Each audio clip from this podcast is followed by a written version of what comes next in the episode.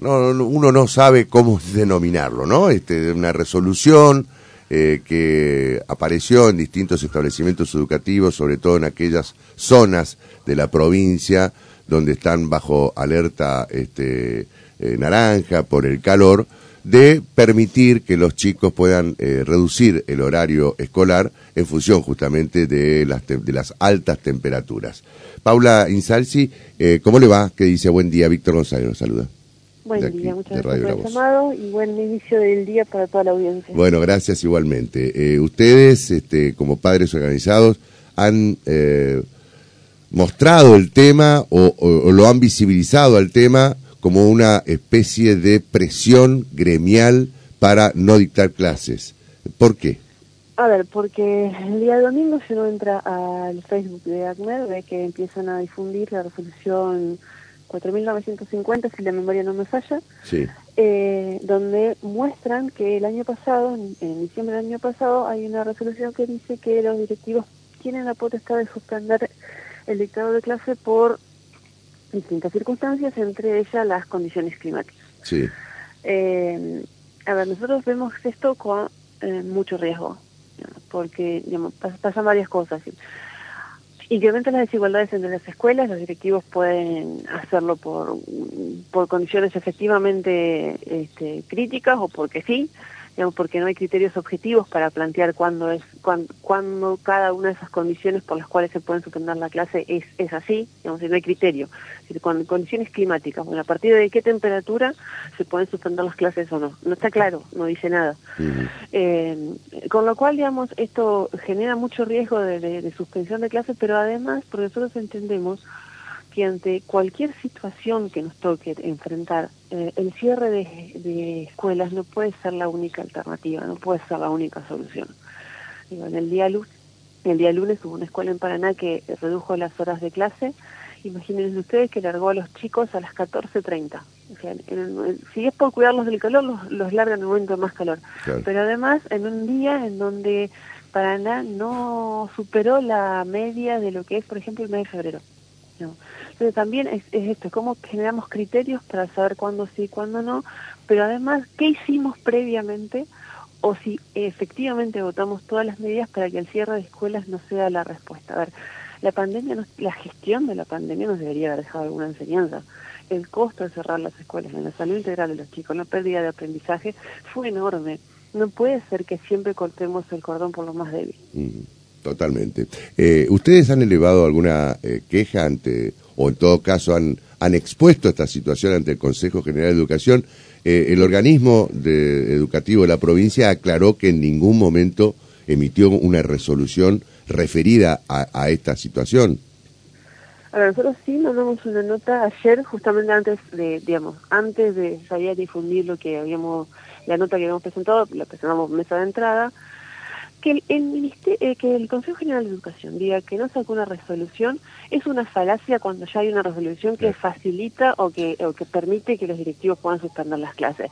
La verdad que lo que nosotros sentimos es que centraliza el costo político y permite que cada escuela haga lo que quiere, digamos, y eso no está bien. O sea, mm. hay una, una descentralización que es necesaria porque la, lo, eh, quienes saben qué es lo que pasa en cada una de las escuelas eh, son los directivos, pero a ver, sabemos también que hay un abuso enorme de parte de los gremios en donde donde se plantea para la alternativa de cada cosa es nueva clase. hay una directamente una seccional que está planteando volver a clases virtuales, como si eso fuera gratis, como si no tuviera ningún costo y como si la, gestión de la pandemia no nos hubiera enseñado nada. Aparte nosotros sostenemos y le planteamos al Consejo General de Educación que en una provincia donde el 50% de los menores es pobre, pensar que van a estar mejor en sus casas que en las escuelas es una falacia pero además quitan servicios esenciales que da la escuela, que es la contención, el cuidado, los comedores escolares. Digo, eh, cerrar las escuelas porque sí no es gratis. Se agotaron las demás instancias. Hubo una planificación del Consejo General de Educación para adaptar eh, la infraestructura escolar al cambio climático. Las, las escuelas convocaron a la comunidad educativa para hacer frente a esta ola de calor en una situación de emergencia con la desidia enorme que tiene el gobierno provincial en la infraestructura escolar se habilitaron que los chicos vayan con ropa más liviana, que las familias aporten agua fresca, eh, ventiladores si hace falta. Digo, hay cosas para hacer antes de cerrar las escuelas, porque el calor lo vamos a sufrir en todos lados. ¿Qué sabe de este, eh, esta, medida? ¿Se sigue implementando este, o a partir justamente de haberse conocido eh, esta situación y de las aclaraciones que hizo el Consejo General de Educación se dejó de lado? Es decir, se sigue dictando clases normalmente. A ver, eh, no lo vamos a hacer esta mañana porque hoy es eh, el Día Internacional de la Mujer, así que un gran cariño a todas las, a todas las mujeres que, que hacen frente a esta vida que nos toca, pero digamos, eh, pero se, digamos, hoy hay paro en las escuelas. Claro, que también, claro, que también, que también esta tergiversación enorme de todo. Digo, ninguno de nosotros puede desconocer las desigualdades que sufrimos las mujeres en distintos ámbitos. Ahora, eh, para defender nuestros derechos, eh, quitamos a cientos de miles de estudiantes eh, el derecho a educarse. Esto no puede seguir siendo así. Tenemos que volver a lo importante. Esta idea de defender la escuela pública con aulas vacías no ha resultado para nada en ningún beneficio. Lo único que ha hecho es incrementar la brecha de desigualdad entre las escuelas públicas y las de gestión privada.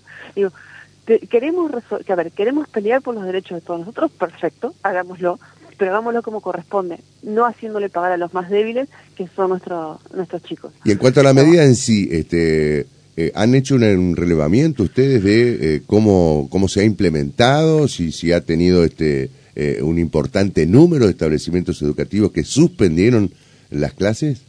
Fue muy dispar, no tenemos información detallada. Ayer justamente estuvimos todo el día tratando de hacer un relevamiento tuvimos una, tenemos información muy dispar, sabemos que hay varias escuelas, que en Paraná sobre todo hubo varias escuelas que suspendieron clases, pero no logramos hacernos de un número porque tampoco hay datos efectivos, o sea, no podemos ir al Consejo General de Educación porque tampoco tienen la información actualizada. Eh, con lo cual es grave, digamos, porque desconocemos, pero mira lo que, lo que ha sucedido ayer, mientras nos movíamos para ver cuántas escuelas habían reducido o suspendido clases, nos empezamos a encontrar con escuelas que aún todavía no iniciaron su, eh, su año eh, lectivo. Eh, electivo. Por ejemplo, ¿en qué lugar? Federal. La escuela 13, que fue inaugurada como Homos y Platillos, edificio nuevo, todavía no se entregó a la escuela, no tiene conexión de gas, no tiene conexión de electricidad, los chicos siguen esperando que inicien sus clases. Ah, mira, no, no, no estábamos al tanto de esto. O sea que ese establecimiento educativo todavía no arrancó el año escolar. Todavía no arrancó. El, también nos enteramos, por ejemplo, el Dientes de Leche, el jardincito en Viale, que suspendió las clases por problemas de infraestructura. A ver, nosotros en la nota ponemos algo que nos parece importante recordar para entender que el estado de las escuelas no es algo que, a ver, no está escrito en piedra, no es algo que la naturaleza nos regala. Cuando uno recorre la provincia, nos vamos a Diamante, a la Escuela Independencia, nos vamos a el, Colegio Urquiza en Paraná, nos vamos a la Escuela Mitre en Villaguay, nos vamos a la Escuela Paso en Colón, vemos que hay edificios que tienen 100 años, que eran los edificios públicos más importantes de la ciudad, eran las escuelas. ¿Por qué? Porque se priorizaba la educación como motor del desarrollo del país. Hoy nuestras escuelas están en estados deplorables en muchísimos lugares. Eh, hace, unos meses atrás, el año pasado, a fines del año pasado, si la memoria no me falla, en la escuela 60 en Colón, eh, las maestras cortaron la calle porque se les caían los techos. No podemos normalizar el estado de infraestructura de nuestras escuelas. Si de verdad las gestiones entienden que las escuelas son prioritarias, que la educación es prioritaria, necesitamos hechos, no necesitamos palabras. Necesitamos empezar a poner la escuela en, el, en la agenda pública y en la agenda política. Y decir, si son prioridad, bueno, ¿qué van a hacer? ¿Cómo van a hacer y cuándo van a hacerlo? Perfecto. Eh, Paula, ustedes van a continuar, digamos, este, eh, con esta situación eh, van a continuar, digo, eh, eh, expresándose ante el Consejo de Educación para ver qué van a hacer en el futuro? Sí, por supuesto, vamos a seguir insistiendo, pero además nosotros empezamos ya hace un, mes atrás con lo que es el proyecto Agenda Educativa 2023, que es lo que van a ver, en todas nuestras publicaciones va a estar acompañándolo, que es empezar a plantear la cuestión educativa para que forme parte de la agenda electoral y queremos que cada uno de los candidatos, ya sea a nivel provincial en, cada una de las provincias de nuestro país o a nivel nacional, nos diga qué va a hacer con la educación. No queremos los vacíos, no queremos que nos digan que la educación es prioritaria, que van a mejorar la educación, queremos saber qué, cómo y cuándo. Muy bien. Paula, te agradezco mucho y seguiremos charlando.